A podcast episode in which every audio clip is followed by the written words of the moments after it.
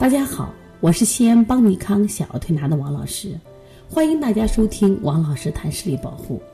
今天我分享的主题是凡凡的视力终于上到零点四了。哎呀，零点四，王老师有什么稀罕的？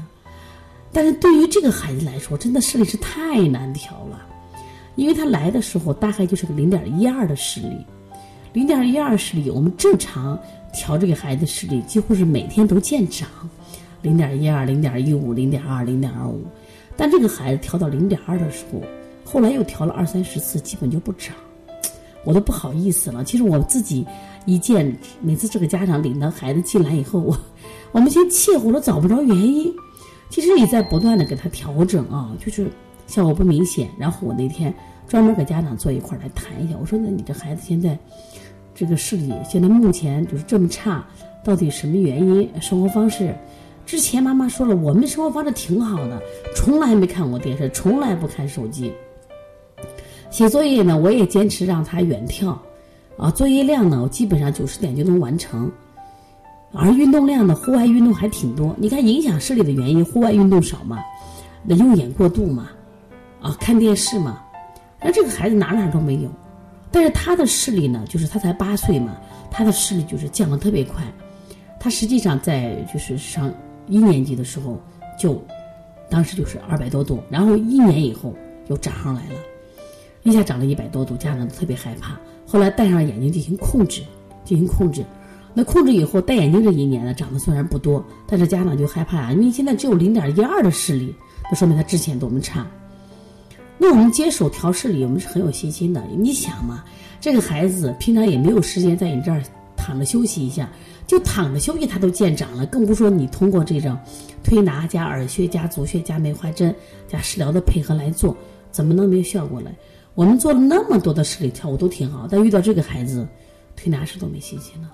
后来我就一直在琢磨，说这个孩子就为什么这个问题很多，视力不好长？那这个孩子有个问题，因为他手脚是冰凉的，永远是的，而且他性格特别好，就是。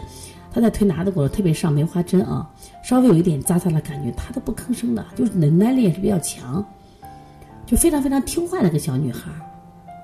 然后呢，就感觉到这个孩子典型的阳不足，阳不足，其实我们在手法上一直一直在调整，在调整。后来那天我冬天嘛，因为就很冷，我自己就买一点那种热贴，就是那种自发热的热贴。我说我不行了，给他大椎上的贴个自发热的热贴试一试。因为大椎啊，实际上是我们气血一个开关，也是我们阳经那个通道。你看，我们每年治流感的时候，我都建议大家在大椎这个地方吮痧呀、灸痧呀、打通。我发现这个流感是很好治的，比吃药还来得快。那我就想，我说这个地方给孩子贴个热贴试试看。结果那天给他贴热贴，他说好舒服，好舒服，他觉得可暖可舒服。然后呢，第二天来继续给他贴，后来肚脐上给他加个那种暖贴。他一直觉得挺好，那自从加了这个暖贴以后呢，哎，他的视力蹭蹭蹭就上来了呀，从零点二到零点二五，然后再什么呀，零点三、零点四。其实他这个上升给我一个启发，就是实际上这个小孩就是他每天在吃东西，他之所以他的四肢还是凉的，是因为他很多实际上就说，就是很多的关键处，就经络的关键处被堵塞了，或者上不来。因为人的眼睛居于人体的最高部，那大椎这个地方是不通的，气血上不到这儿嘛。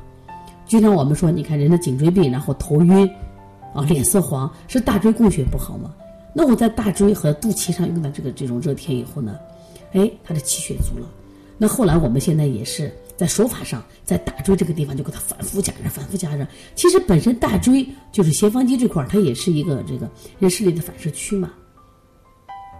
所以我今天特别激动，就是当孩子有了这个改变以后呢，就是我们所有的推拿师也比较兴奋。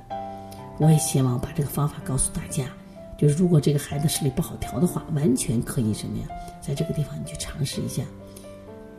所以说，如果你的孩子有视力问题，那么希望大家呢也能啊跟我联系，咱们共同学习吧。我的电话是幺三五七幺九幺六四八九。如果加微信的话，可以加幺七七九幺四零三三零七，以前那个微信啊都是可以通用的。那么像邦尼康三月一号有开店班，包括我们月底也有视力培训。